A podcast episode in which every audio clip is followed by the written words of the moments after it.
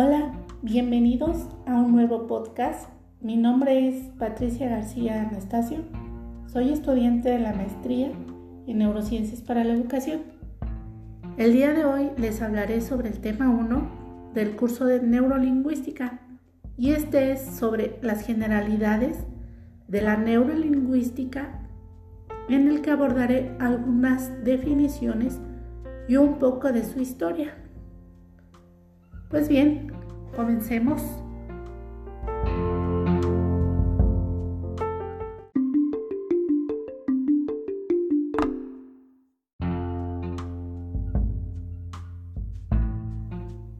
Se conoce como neurolingüística a la disciplina que estudia los mecanismos neuronales en el cerebro humano que controlan la comprensión, la producción y adquisición del lenguaje, tanto hablado como escrito.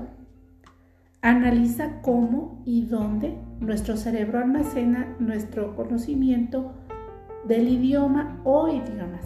Además, lo que sucede en él a medida que adquirimos dicho conocimiento.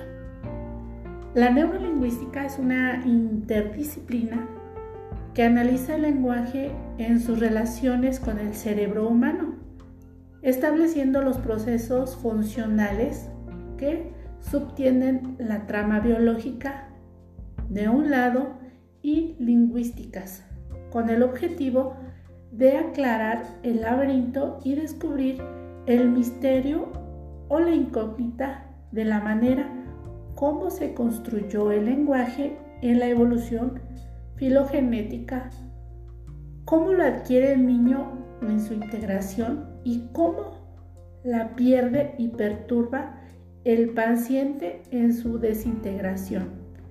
Se vale entonces de métodos científicos, neurológicos, neuropsicológicos y lingüísticos.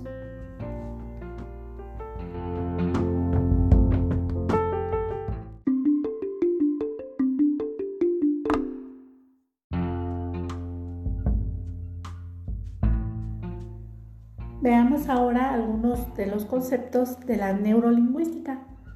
Eh, la investigación neurolingüística se lleva a cabo en todas las áreas principales de la lingüística.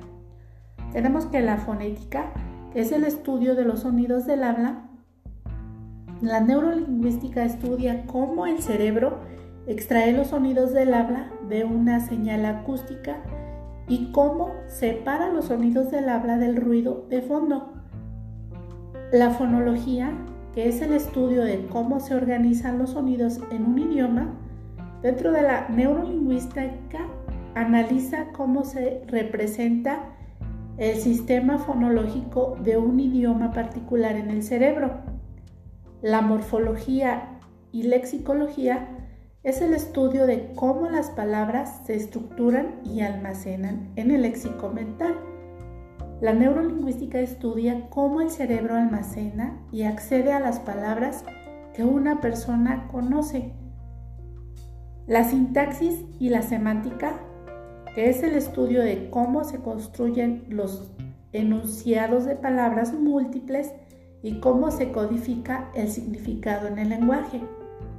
La neurolingüística se encarga de estudiar cómo el cerebro combina las palabras en constituyentes oraciones. Además, cómo se utiliza la información estructural y semántica en la comprensión de estas últimas. Y el lenguaje pues es la facultad del ser humano de expresarse y comunicarse con los demás a través del sonido articulado de otros sistemas de signos. Es el modo de comunicar esas ideas y emociones entendido como un conjunto de reglas, signos y códigos compartidos por una comunidad para comunicarse. Y bueno, la comunicación es la transmisión de señales mediante un código común al emisor y al receptor.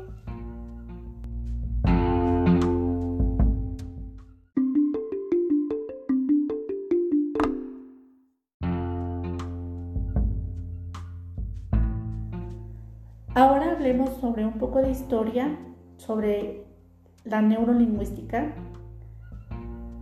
El diálogo platónico titulado Crátilo es el primer registro académico que se reconoce en la historia del estudio del lenguaje. Platón en el año 360 a.C. identifica la base de la neurolingüística al reconocer el sonido, la imagen y el signo como los elementos constitutivos del lenguaje. En sus raíces podríamos considerar el esfuerzo de Francis Gall por localizar el lenguaje primero en el cerebro y después por obra de sus discípulos Spungheim en el cráneo a nivel de los párpados inferiores. Esto ocurrió a comienzos del siglo XIX.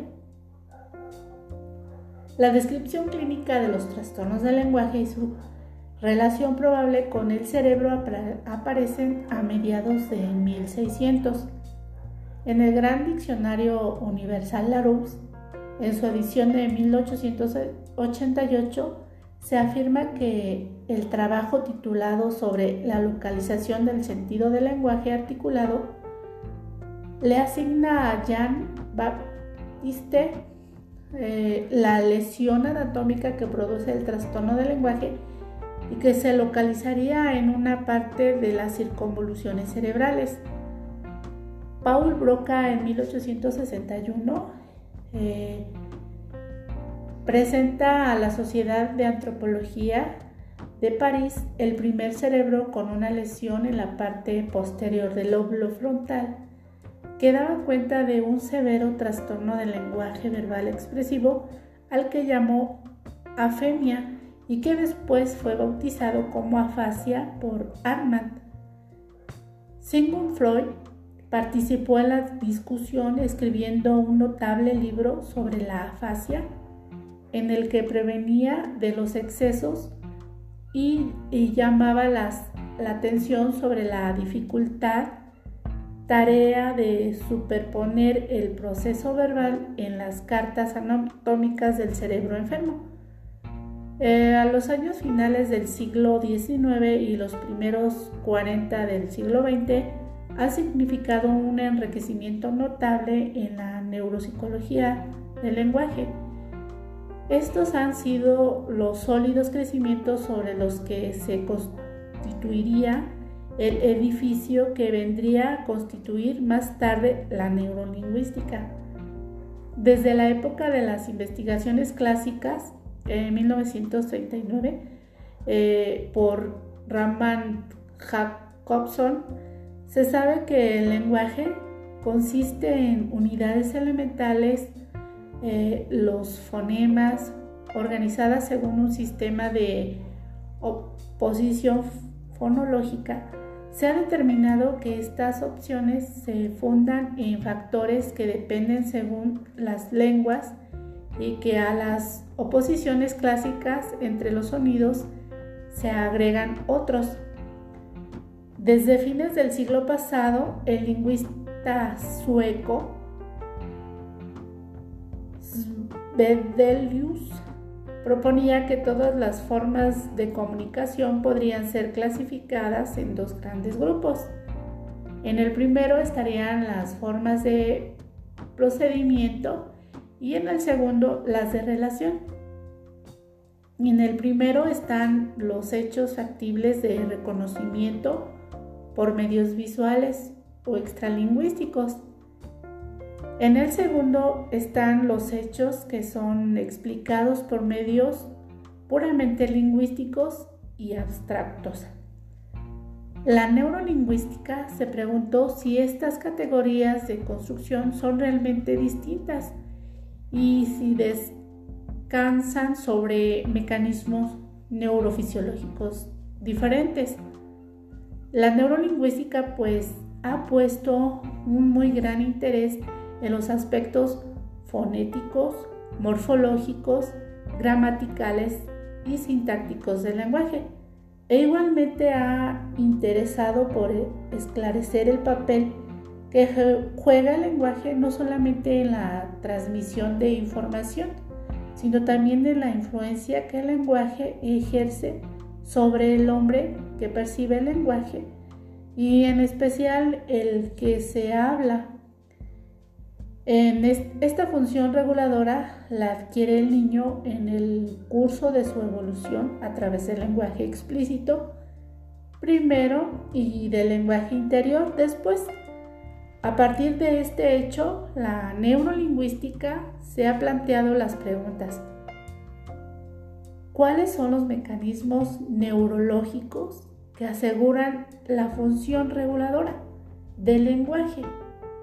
Y estos mecanismos son los mismos que aseguran la formación de las estructuras fónica, nominativa y lógico-gramatical. Estos resultados confirman la estrecha relación que tienen los lóbulos frontales y más particularmente los prefrontales en las funciones reguladoras de la palabra y cómo una lesión puede disociar las variables fundamentales de la cadena lingüística en la conducta de los pacientes.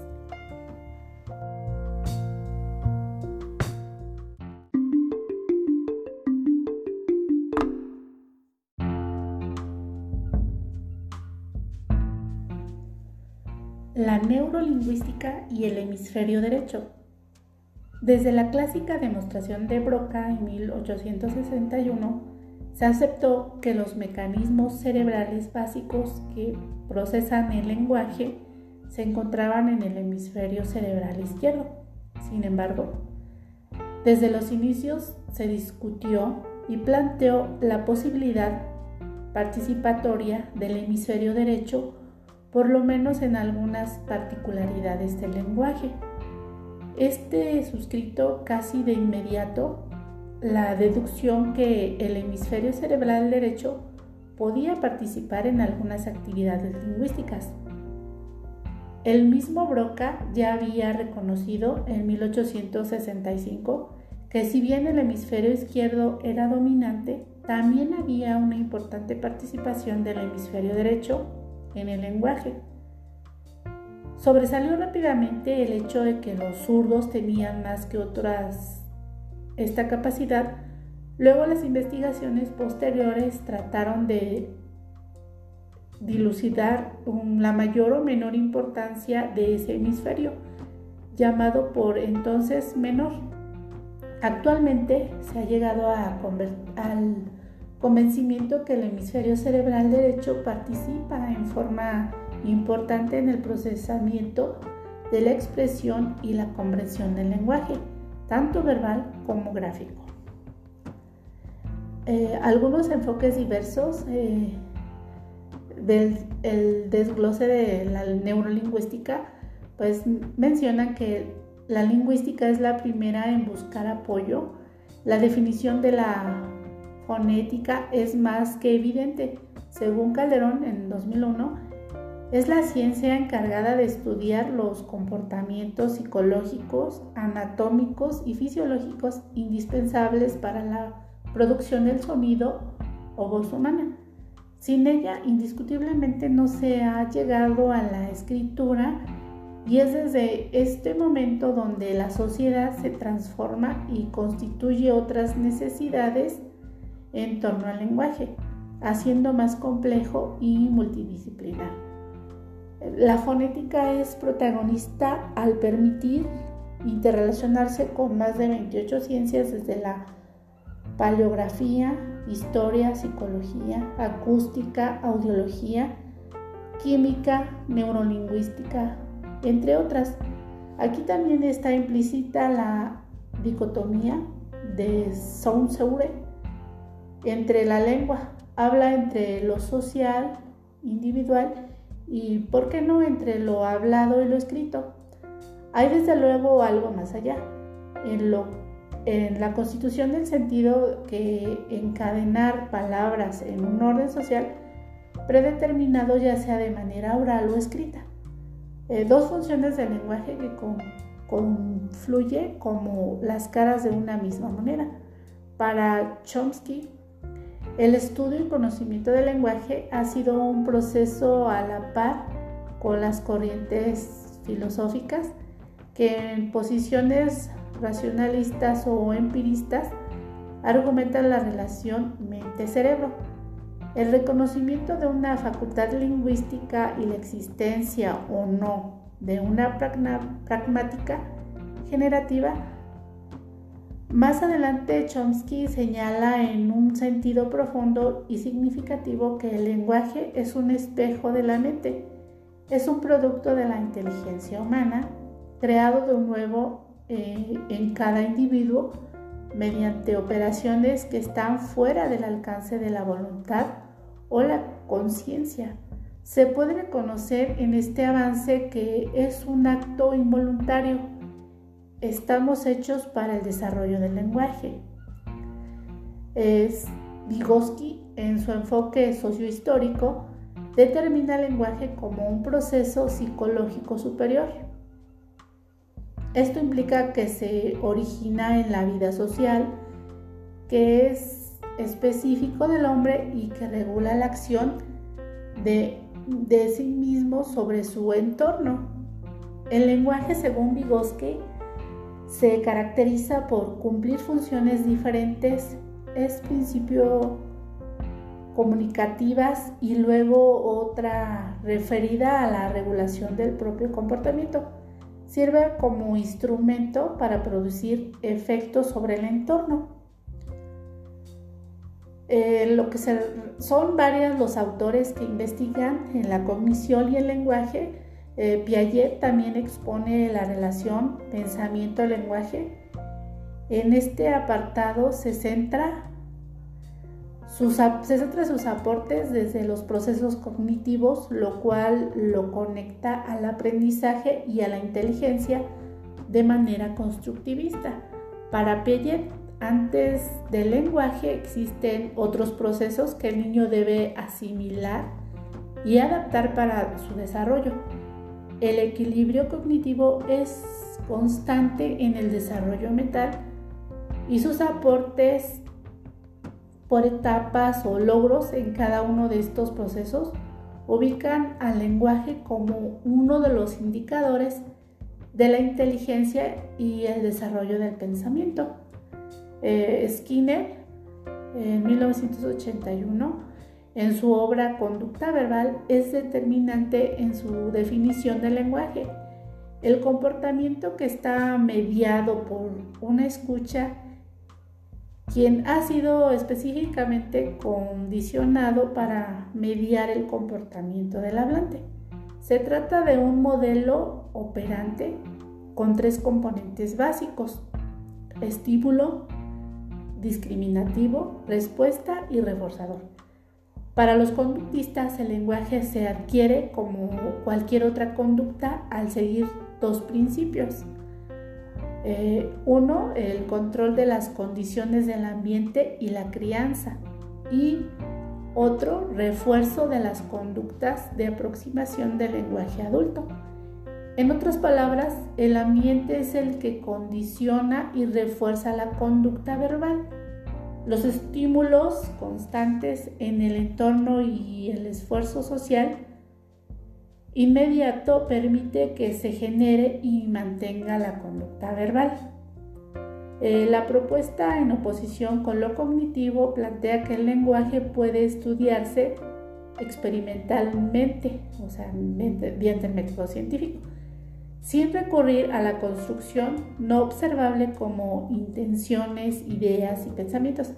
Y además eh, su significado no es inherente a las expresiones escritas, sino a las acciones de la escucha. Finalmente, la evolución de muchas de las ideas conductuales iniciales en torno al lenguaje no fueron fáciles. Muchos de los investigadores como Cantor y Rubens veían la necesidad de una teoría integrada al no tener una satisfacción en los planteamientos de Skinner.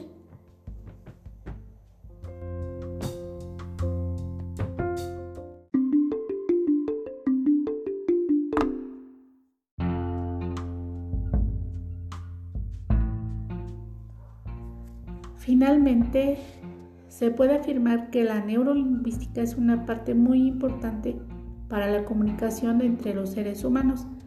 ya que por medio de este nos permite desarrollar mayor capacidad de desenvolvimiento de, nosotros y para los demás. Podemos decir que no si no existiera la neurolingüística, nuestra vida fuera diferente y llena de laberintos, ya que mediante esto nos permite tener una comunicación clara y exacta por el bienestar de nosotros y de los demás. Esto fue todo, espero que este podcast les sea de utilidad y bueno, pues conozcamos un poquito más sobre lo que es la neurolingüística. Gracias.